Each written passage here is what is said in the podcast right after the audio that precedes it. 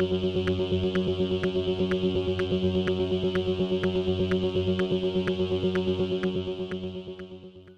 y caballeros, bienvenidos a 10 a 15, un podcast donde se habla de películas y series en un lapso de 10 a 15 minutos. Yo soy Ángel y en este episodio doble tanda voy a estar hablando de Your Place or Mine y de Skinamarink. Your Place or Mine está disponible en Netflix, mientras que Skinamarink está disponible en Shudder. Así que setback, relax, que 10 a 15 acaba de comenzar.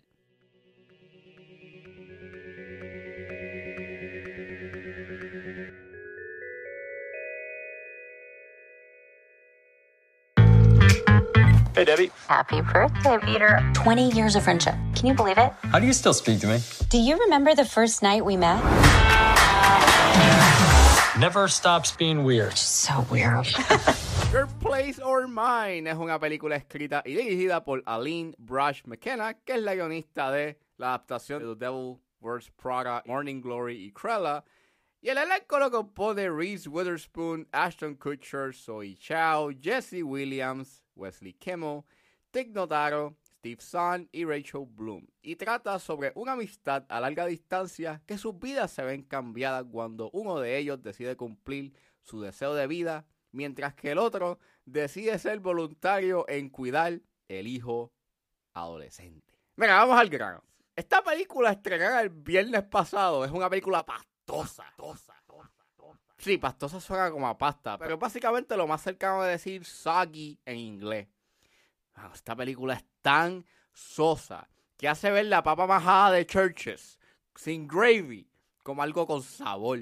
¿Por qué esta película es tan sosa? O por lo menos yo la encontré sosa. Pues mira, fácilmente es por los chistes, que no dan gracia. O sea, todos los chistes son iguales. Y es que tratan de estirar el chiste y piensan que si sigues estirando el chiste es gracioso y no, no lo es. Stop it.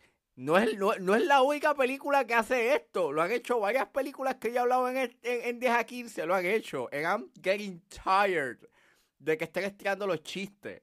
Entonces, en vez de ser gracioso, lo que a ti te dan ganas es de coger el control y de quitar la película. Obviamente no hice eso porque pues tenía que hablar de esta película. Pero estuve así, así, así cerquita de, de quitar la película. En verdad me sorprende mucho de que yo haya detestado tanto esta película porque esta película no es que es una ofensa al cine ni nada por el estilo, pero es que se supone que es un romcom y no logra hacer un buen romcom. No es ni cómica ni tiene un buen romance. La química entre Ashton Kutcher y Reese Witherspoon es bien inexistente. Se supone que sean panas de la vida, pero actúan más como colegas de trabajo. Entonces, el hecho de que estén separados por casi gran parte de la película no ayuda para nada a aportar a la química, porque pues están separados. Y estos personajes interactúan con cualquier otro personaje menos con ellos mismos, a menos que sean por teléfono. Y esa tensión romántica que se forma al final, ¿verdad? No se siente porque el, fi- porque el filme no se lo gana, porque no desarrollaron esta relación, porque no hubo química, no hubo nada. Pero pues, ambos actúan bien, pero el guion no los ayuda para nada y tampoco ayuda de que caen los tropos y en los clichés en el último acto. Cuando vean el final, ustedes me van a entender, porque casi es como tu típico rom-com. O sea, acaba, de- acaba como tu típico rom-com, o por lo menos tu típico rom-com de los 90 slash 2000.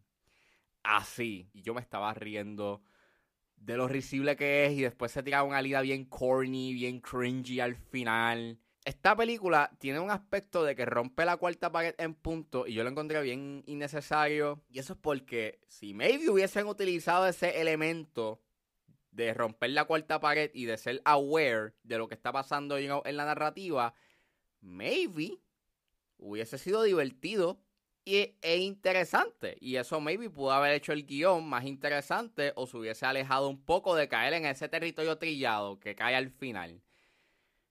Pero, hey, por lo menos se ve bonita, y no se ve la fotografía bonita. Pero, Your Place or Mine es un filme carente de risas y chispas. No hay nada de eso. Y es otro producto que está hecho con la intención de tener contenido en Netflix. Y en verdad, pues, está fuerte de que si en el futuro van a implementar lo de cobrar por compartir cuentas, pues, mano, no pueden seguir haciendo esto. Tú no le puedes cobrar a la gente más dinero para hacer este tipo de contenido o, este tipo de proyectos. Y como he dicho en anteriores 10 a 15, calidad no es sinónimo de cantidad. Y Your Place or Mine es otro de esos muchos ejemplos de que Netflix tiene que bajarle dos a producir contenido con la intención de solamente ser eso, contenido.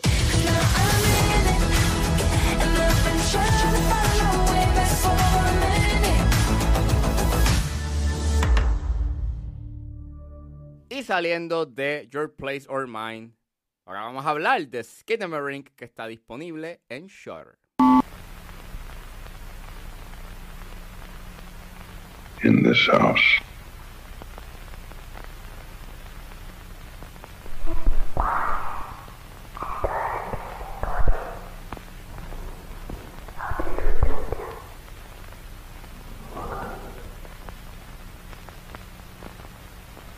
House. que es una película escrita y dirigida por Kyle Edward Ball. Y el elenco lo compone Lucas Paul, Dali Rose Tutterold, Ross Paul y Jamie Hill. Y trata sobre dos niños que se levantan en el medio de la noche y descubren que su padre ha desaparecido, al igual que todas las ventanas y puertas de la casa. Este es el debut directorial de Kyle Edward Ball, esta película estrenó el año pasado en el Fantasia International Film Festival y llegó a causar bastante ruido.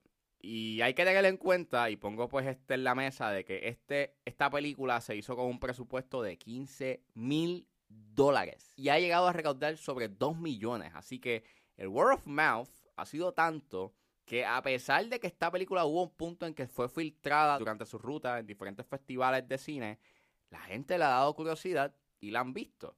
La crítica le ha gustado bastante la película, pero la audiencia ha estado un tanto mixta con esta película. Y pues por eso me tenía bastante intrigado verla y ver qué rayos tenía esta película. ¿De qué trata esta película? Y, ver pues cuál era todo el revuelo que estaba haciendo. Y en realidad es una película que aprecio a nivel de filmmaking, pero como proyecto final necesitaba estar más tiempo en el cuarto de edición. Que con 15 mil dólares haya hecho una película está súper cool y que haya sido un palo mejor aún. Y esto es un buen ejemplo para cualquier cineasta emergente de que puedes hacer una película con lo que tengas a tu alcance. Lo importante es la historia que quieres contar y cómo cuentas esa historia a través de lo que tengas a tu alrededor. Que el presupuesto obviamente sí importa, porque así puedes hacer ese proyecto más ambicioso, claro que sí. Pero se puede empezar a hacer cine con lo que se tiene al alcance y, mano, no hay excusa. Y creo que Kyle Edward Ball deja claro su potencial con Skinamarink. Eh, mucha gente ve esta película como una experiencia que te remonta a los miedos que uno tenía a la oscuridad cuando uno era niño. Y el filme logra manifestar ese miedo bastante bien. Más allá de ser un filme con una narrativa completa, es más una pieza experimental que nos hace remontar a esos miedos. Y pienso que en esa primera media hora, pues logra ser bien efectivo. La fotografía emula el filme, eh, es bien ruidosa, tiene mucho, o sea, tiene mucho grano y es bien grainy. Eh, y mayormente es bien estática y ausente de muchos colores. Y junto con ese sonido bien desgastado y distorsionado, logra un efecto análogo que resulta ser bien inquietante. De hecho, muchos de los set pieces de horror que tiene esta película son bien efectivos porque es todo gracias al audio, porque hay una manifestación del mismo o porque no hay audio. Y hay secuencias que llegan a ser bien inquietantes porque, porque Edward Ball llega a estirar bastante la atención para lograr ese feeling de sentirte bien disturbed y, y ansioso. Y aunque si tienes como que sus escenas de jumpscares en esta película, sí respeto de que Edward Ball no terminó con la película con un final scare. Ese, ese miedo que genera al final es lo que uno se imagina en lo que hay, en lo que tú no puedes ver o lo que no logras ver bien, está súper cool. O sea, hubo momentos en los que yo tuve que bajar el volumen y tuve que voltearle un poco la mirada porque yo no sabía lo que iba a, salir. O si, o si me iba a tirar un jumpscare. Pero nope, no salió nada. Y eso está súper cool. O sea, esa supersión de expectativas estuvo chévere. Pero para mí el gran issue que yo le tengo a esta película es básicamente en su duración. No, no, era para durar hora y 40, fácilmente esto pudo haber sido una hora, una película de hora y 10 o fácilmente un cortometraje. Pero si Edward Ball quería que este proyecto experimental tuviese la duración de una película, pues lo mínimo que podía llegar con esto era la hora y 10. Y en verdad ser un tanto tedioso ver esos encuadres de paredes o del televisor o de las escaleras o de cualquier otro elemento de la casa. Entonces tampoco ayuda de que tienes pocas interacciones con los personajes y no hay muchas líneas. O sea, no hay, no hay muchas líneas de diálogo. Y yo estoy puesto por un viaje experimental, pero me tienes que dar algo más a nivel visual. Y en verdad llega un punto en su tercer acto que aunque tiene sus momentos efectivos en términos de set pieces de horror, uno como que se pone bien desesperado a que esto se acabe porque pues no hay mucho a nivel visual. En verdad, Ring es una película que no es para todo el mundo. O te va a gustar o la vas a odiar. Y honestamente, no es una película que yo voy a revisitar por un buen tiempo, pero sí aprecio lo que hizo Edward Ball. Como ejemplo para los cineastas emergentes y lo que trae a la mesa en términos de horror, porque en verdad es fascinante e inquietante. Está a su discreción si la quieren ver, pero estaría mintiendo de que esta película, con todo y su gran fallo, ¿verdad? Tiene lo suyo. Y por eso, pues merece por lo menos ser vista, aunque sea una sola vez. Y por lo menos, aunque sea, su media hora.